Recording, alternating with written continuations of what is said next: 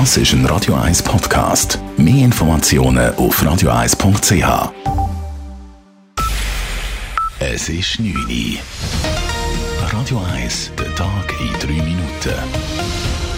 Mit dem Alles Karl. Erstmals seit Beginn der Ermittlungen für ein mögliches Amtsenthebungsverfahren gegen US-Präsident Donald Trump hat sich das Repräsentantenhaus in Washington in einem förmlichen Beschluss hinter die Untersuchungen gestellt. Die Kongresskammer votierte dank den Stimmen der Demokraten für eine Resolution, die Regeln für die weiteren Untersuchungen festlegt und unter anderem öffentliche Zeugenanhörungen ermöglicht. Es gehe aber vor allem um die Wahrheit, sagte die demokratische Sprecherin Nancy Pelosi. Und sie wisse nicht, warum die Republikaner sich vor der Wahrheit fürchten. I don't know why the Republicans are afraid of the truth. That is really what this vote is about. It's about the truth. Eine Abstimmung über die Eröffnung eines Impeachment-Verfahrens erfolgt erst nach Abschluss der Ermittlungen, sofern aus Sicht der Abgeordneten genug Belege für ein schwerwiegendes Fehlverhalten von Donald Trump vorliegen. Linksaktivisten haben heute Nachmittag das Gelände des ehemaligen Asylzentrums Juch in Zürich-Altstetten besetzt. Nach 19 Uhr wurde bekannt, dass im Gebiet ein größerer Polizeieinsatz im Gang ist. Ob es sich um eine Räumung des leerstehenden Areals handelt, war nicht in Erfahrung zu bringen. Die Zürcher Stadtpolizei verwies auf das Sozialdepartement, das beim Einsatz die Federführung habe. Auf dem städtischen Areal befinden sich leerstehende Baracken. Gemäß einer Mitteilung der Linksaktivisten richtete sich die Besetzung auch gegen das Bundesasylzentrum an der Duttweiler Straße in Zürich West, das morgen seinen Betrieb aufnimmt. Die Jugendbesetzer sprechen von einem diskriminierenden Asylregime. Der Kanton Zürich senkt die Asylquote der Gemeinden.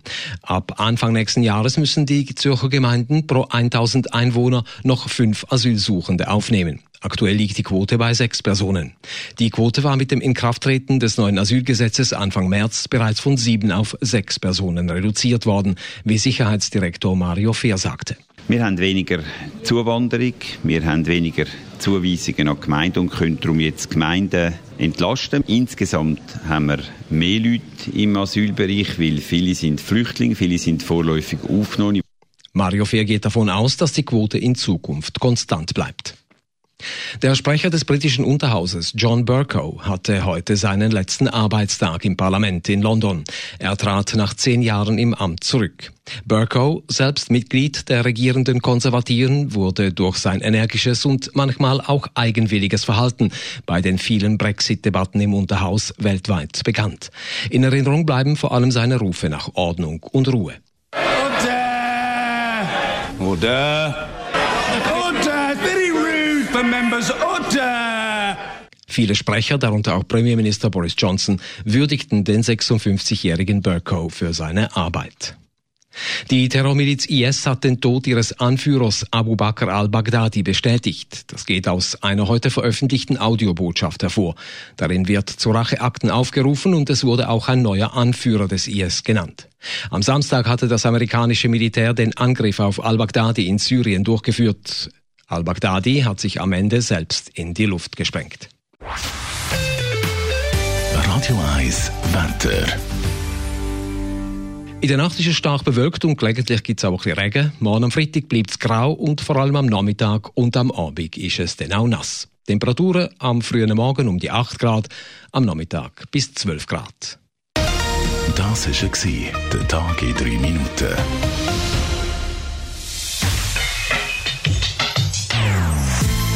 Non-Stop Music auf Radio 1.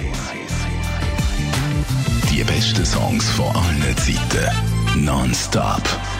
Radio 1.